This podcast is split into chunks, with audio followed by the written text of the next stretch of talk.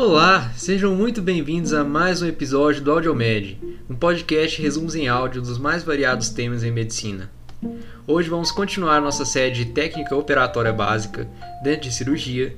Hoje vamos falar sobre complicações pós-operatórias ou complicações em cirurgia. No último episódio, nós falamos sobre o pós-operatório em si, sobre a propedêutica do pós-operatório, que é essencial para prevenir e diagnosticar precocemente as principais complicações cirúrgicas. Um pré-operatório bem feito, que nós também já discutimos em um episódio passado, também é essencial na detecção precoce e na prevenção desses distúrbios. Vamos começar falando sobre aquela que é uma das principais complicações do pós-operatório e que pode assustar muito o cirurgião, a febre no pós-operatório.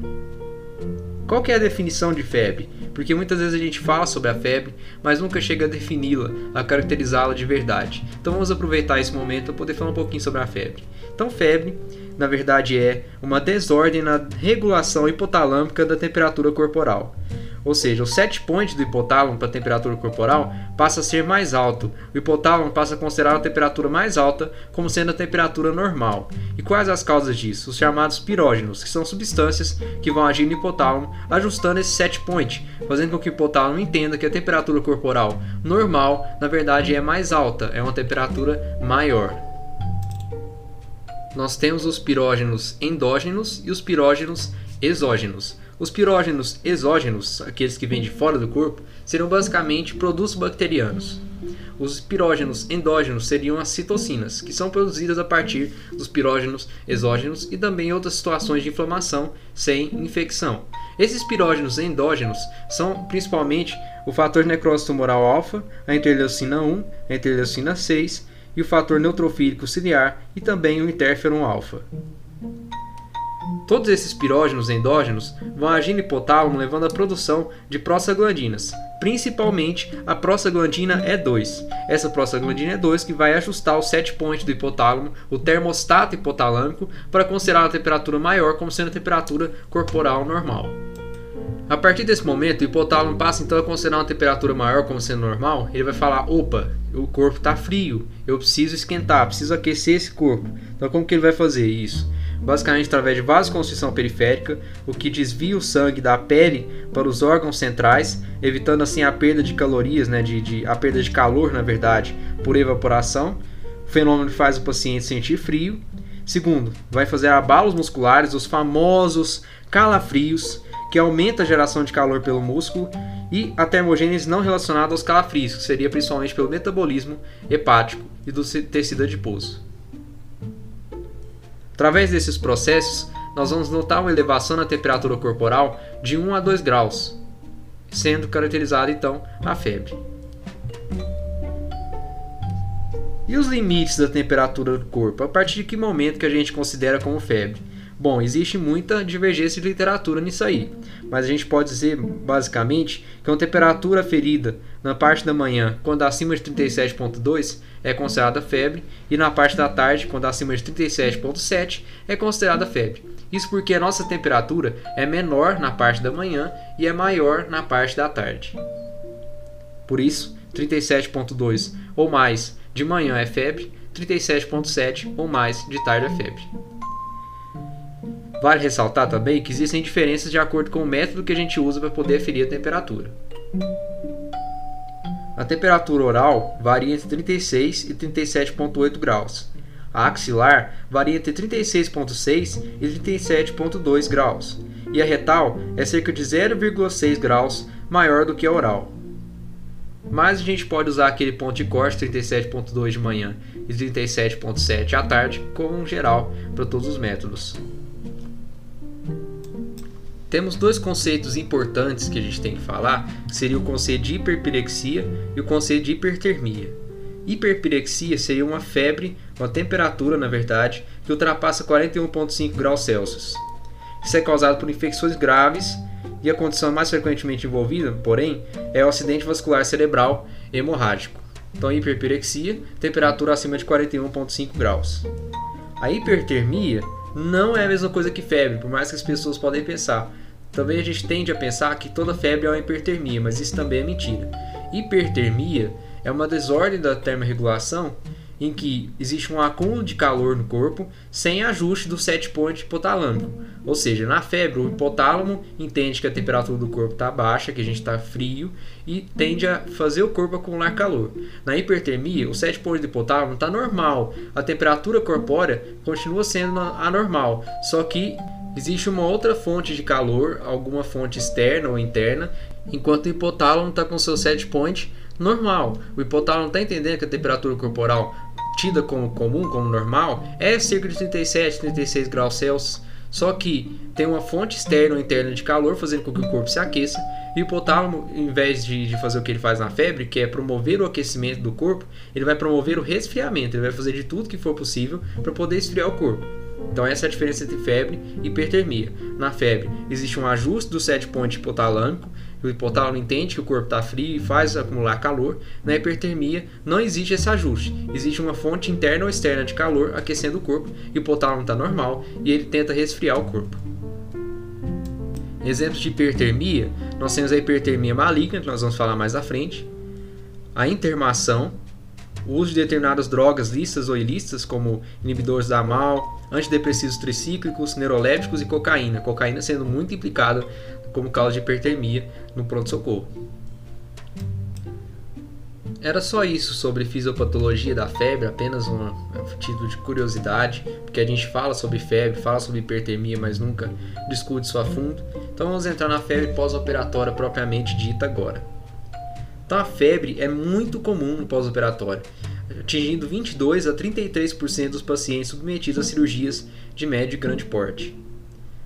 O significado clínico da febre é muito variável, podendo ser desde uma resposta natural à agressão cirúrgica, dentro da síndrome de resposta inflamatória sistêmica à agressão cirúrgica, lembra lá da aula que a gente falou da resposta endócrina metabólica ao trauma cirúrgico? Então, isso pode incluir uma elevação da temperatura corporal devido à inflamação, ou seja, uma febre, assim como pode ser devido a condições clínicas, que podem ser desde condições mais benignas, como a telectasia, até condições catastróficas, como deiscência de anastomose e peritonite difusa. Lembrando que apenas um terço dos pacientes com febre no pós-operatório está realmente infectado, então a gente tem que analisar alguns fatores para interpretar um pico febril no pós-operatório. Então, para responder essa pergunta, o paciente está infectado, o que, que a gente tem que analisar? Então, de algumas variáveis, como a presença de infecção sintomática ou subclínica, uso de drogas ou hemoderivados que podem dar reação febril, uso de dispositivos invasivos que podem infectar, como catéter vesical de demora, catéter venoso superficial ou profundo, drenos cavitários, evidência de síndromes inflamatórias como flebite, trombose venosa profunda de membros inferiores e evidência de síndromes infecciosas como celulite, peritonite e sinusite, entre outras. Frente a um paciente com febre no pós-operatório, devemos fazer uma anamnese do exame físico completo, da cabeça aos pés, procurando focos infecciosos principalmente. Quais são os principais focos infecciosos no paciente cirúrgico? O catéter vascular, que é a principal fonte de infecção nosocomial, os pulmões, ou seja, vamos pesquisar a pneumonia e pneumonite química, o trato geniturinário e a própria ferida operatória, também é uma importante fonte de infecção cirúrgica. Um fator importantíssimo na hora de avaliar uma febre pós-operatória é o tempo do seu aparecimento. Nós podemos dividir dessa forma a febre como sendo uma febre intraoperatória, aquela que acontece durante a cirurgia, uma febre nas primeiras 72 horas e a febre após 72 horas. Dentro da febre intraoperatória, aquela que acontece durante a cirurgia, nós temos três principais causas. Primeiro, a infecção pré-existente, aquele paciente que já tinha uma infecção e alguém comeu bola no pré-operatório e não identificou. Aquele paciente que tem reação transfusional, que precisou de uma transfusão sanguínea e desenvolveu a reação e aquele paciente que desenvolve hipertermia maligna. Lembrando que hipertermia maligna não é considerada febre por definição. Muitas vezes o paciente tem infecção pré-existente devido à própria doença que motivou a cirurgia. Por exemplo, uma apendicite perfurada, uma diverticulite colônica complicada. Então são condições que o paciente vai cursar com uma infecção que vai motivar a cirurgia. Então não é que não foi identificado o pré-operatório. O paciente precisou da cirurgia mesmo estando infectado. Na verdade, precisou da cirurgia por estar infectado. Uma outra condição que pode ocasionar febre relacionada à complicação infecciosa é no caso da peritonite difusa. Quando a gente manipula a cavidade abdominal durante a cirurgia, essa peritonite difusa vai ocasionar uma febre. As reações transfusionais mais graves vão se manifestar durante o período intraoperatório através de febre alta, hipotensão e hemoglobinúria. Nessa situação, a gente tem que interromper imediatamente a infusão do, do, do, da transfusão, tem que repor volume para esse paciente com solução salina para corrigir a hipotensão e alcalinizar a urina, já que esse paciente tem hemoglobinúria e por isso está em risco de necrose tubular aguda nefrotóxica. Agora sobre as causas de febre nas primeiras 72 horas de pós-operatório. Disparada, a principal causa de febre pós-operatória nas primeiras 72 horas de pós-operatório é a atelectasia, principalmente entre 24 e 48 horas da operação. A anestesia geral e as cirurgias abdominais altas são os principais fatores envolvidos com a atelectasia. Só que a gente tem que ressaltar que alguns textos atuais questionam o real papel da telectasia na origem da febre. Segundo esses textos, febre e atelectasia serão fenômenos coincidentes, ou seja, acontecem juntos, o que leva muitos médicos a não pesquisar a real origem da elevação da temperatura, acreditando que é da telectasia, quando na verdade não é. Uma causa rara e grave de febre precoce dentro das primeiras 72 horas é a infecção necrosante do sítio cirúrgico, a chamada fasciite necrosante, por Streptococcus ou espécie de Clostridium, sendo por isso mandatório a avaliação da ferida operatória na presença de um episódio febril, mesmo que precoce. Uma ferida operatória com bordas necróticas e crepitação, porque acumula gás nessa condição fascite necrosante, sugere muito essa complicação. Um evento que pode ser causa de febre nas primeiras 36 horas é a lesão inadvertida de uma alça intestinal durante cirurgia, seja aberta ou seja videolaparoscópica. A cons consequência é extravasamento de conteúdo intraluminal para a cavidade peritoneal, ocasionando peritonite difusa. Então, os pacientes vão apresentar, além da febre, distensão abdominal, recusa alimentar e vômitos pós-alimentares. Outra causa de febre precoce nas primeiras 72 horas seria os flebites superficiais e trombose venosa profunda. Já a febre após 72 horas, ela deve chamar atenção para episódio infeccioso. Então na cabeça a gente pode colocar dessa forma: febre após 72 horas é igual a infecção. Para a gente poder não comer bola nessa situação e correr atrás um foco infeccioso. A gente vai procurar catéter vascular, pulmões, trato geniturinário e ferida operatória.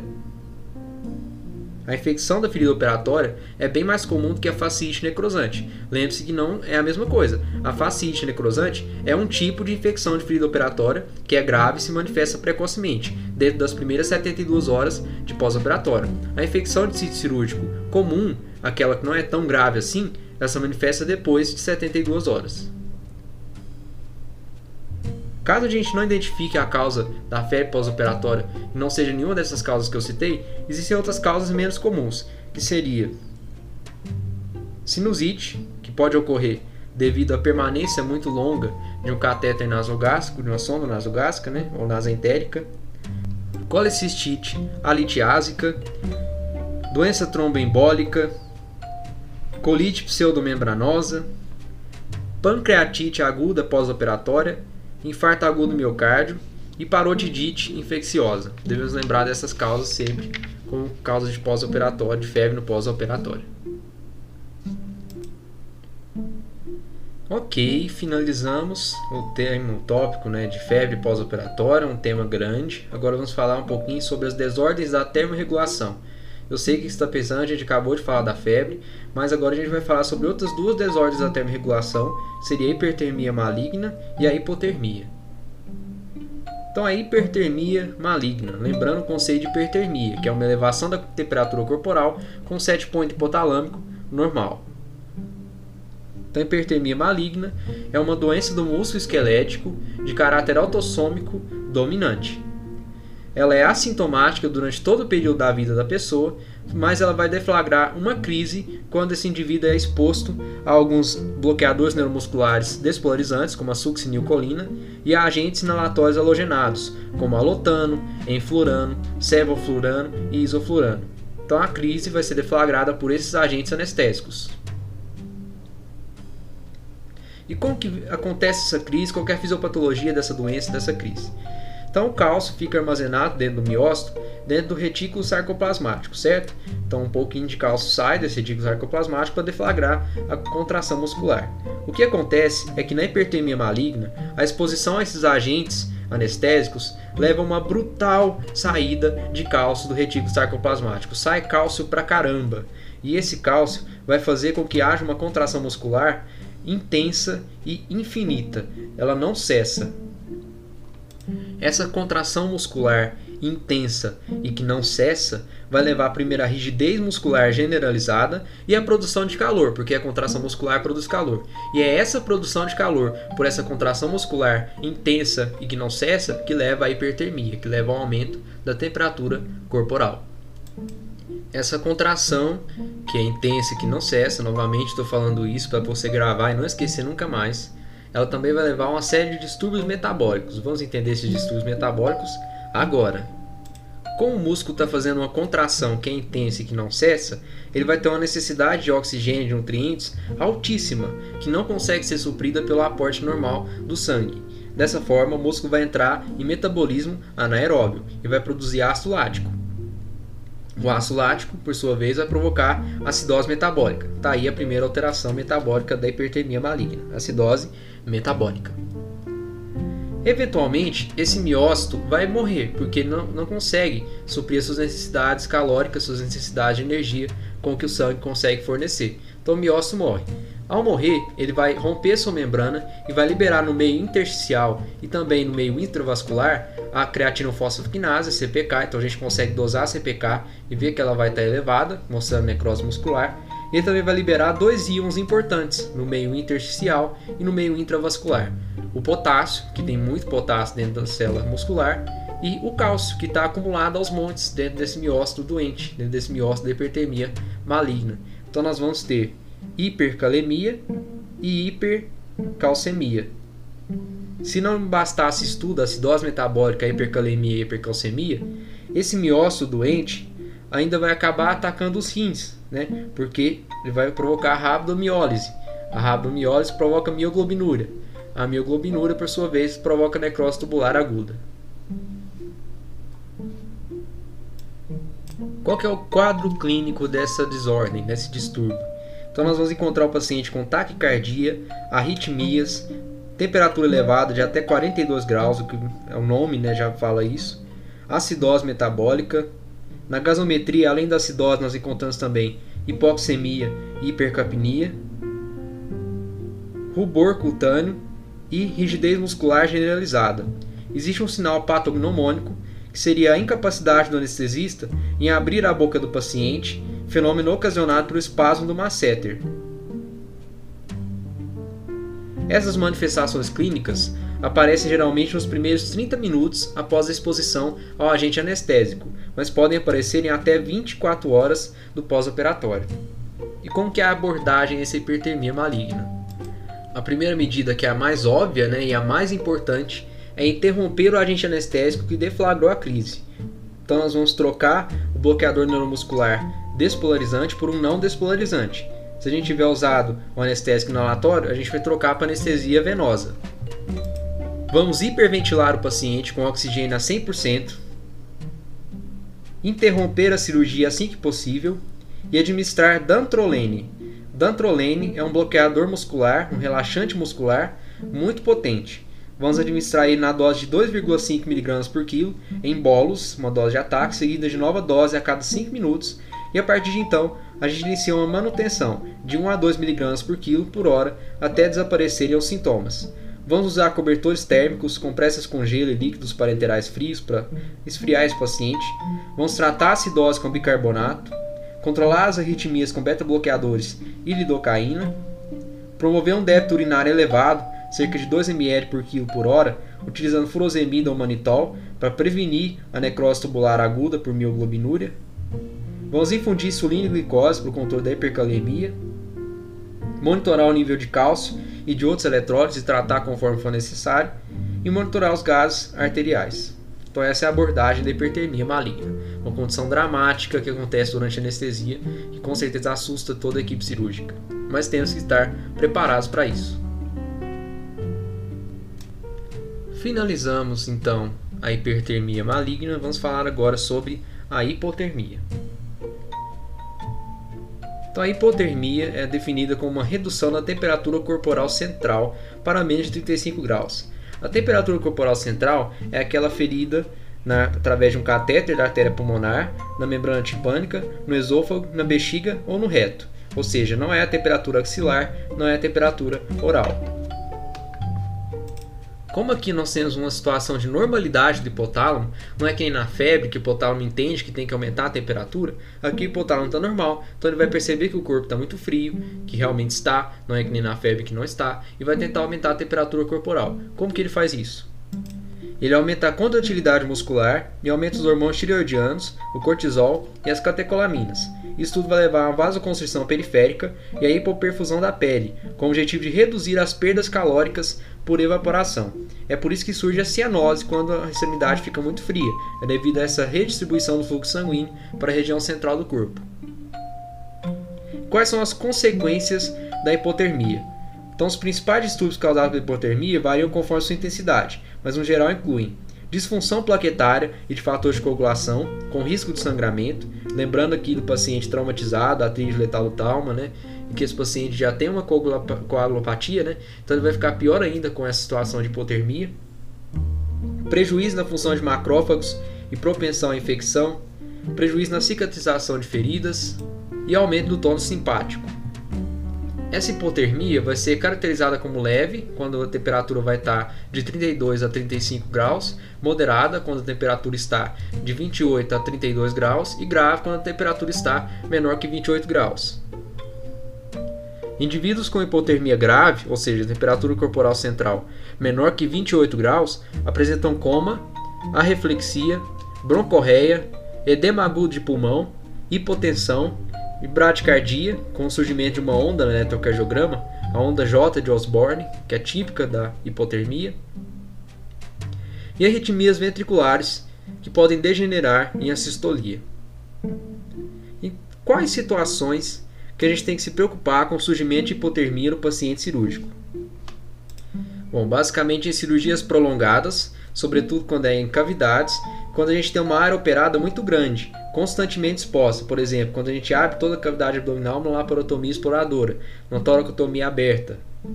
Nesses casos, a perda de calor por evaporação, por esse tecido que está exposto, é muito intensa. E lembrando que a temperatura do centro cirúrgico costuma ser baixa, porque a gente gosta de ar-condicionado. Nos pacientes críticos, a ressuscitação volêmica com líquidos e ou hemoderivados não aquecidos previamente também pode ocasionar a redução da temperatura corporal central. O indivíduo que tem um segmento paralisado, seja por um AVE ou por trauma, por exemplo, por não apresentar atividade muscular e geração de calor naquele segmento, também está predisposto à hipotermia. Por fim, praticamente todo agente anestésico traz prejuízo à termorregulação e com isso torna o paciente suscetível à hipotermia, principalmente quando exposto às baixas temperaturas do centro cirúrgico. E como que é a prevenção dessa hipotermia no paciente cirúrgico? Algumas medidas devem ser tomadas. Temos algumas indicações para monitorar a temperatura corporal central, que seriam as cirurgias em extremos de idade, crianças muito jovens e idosos, cirurgias em cavidades, cirurgia com tempo de duração superior a uma hora emprego de modalidade anestésica combinada, ou seja, anestesia geral mais a epidural. Os dispositivos de aferição dessa temperatura corporal central podem se localizar em diversos sítios, como a artéria pulmonar, fazendo parte do catéter de Swan-Ganz, bexiga, esôfago, membrana tipânica e reto. Um controle ambiental adequado é fundamental. Por exemplo, o anestesista tem que pedir para deixar a temperatura do centro cirúrgico um pouquinho mais alta quando ele for fazer a indução anestésica e o preparo da pele. Depois, quando esse paciente é todo coberto, a temperatura pode ser abaixada novamente. Em alguns casos, devemos utilizar dispositivos que aquecem ativamente o paciente. E lembrar sempre de infundir líquidos e fluidos né, e hemoderivados previamente aquecidos. Qual que é o tratamento da hipotermia? Então o tratamento vai depender da intensidade dessa hipotermia, se ela é leve, moderada ou grave. Em todos os casos, nós vamos utilizar oxigênio umidificado aquecido, líquidos intravenosos aquecidos, irrigação da bexiga ou do trato gastrointestinal com salina morda. São títulos como métodos adjuvantes.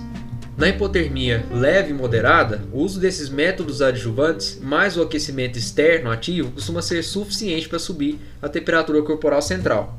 Na hipotermia grave, que ela com temperatura corporal central menor que 28 graus, já está indicado o reaquecimento interno ativo, com irrigação pleural, peritoneal com soluções aquecidas, uso de dispositivos arteriovenosos, hemodiálise e até mesmo circulação extracorpórea em alguns casos extremos. Pessoal, hoje era tudo isso. O episódio ficou bastante longo porque é um tema muito extenso mesmo. Se a gente quisesse falar mais ainda dá para falar, mas vamos ficar por isso mesmo. Vou dividir essa, essa série de complicações pós-operatórias em alguns episódios. Nesse primeiro episódio, falando sobre então as desordens de termorregulação, febre, hipertermia e hipotermia. No próximo episódio, falando sobre as desordens da ferida operatória, o seroma, o hematoma, a deiscência da ferida, a deiscência poneurótica. Ok? Espero que tenham gostado. Muito obrigado pela audiência e até, até mais.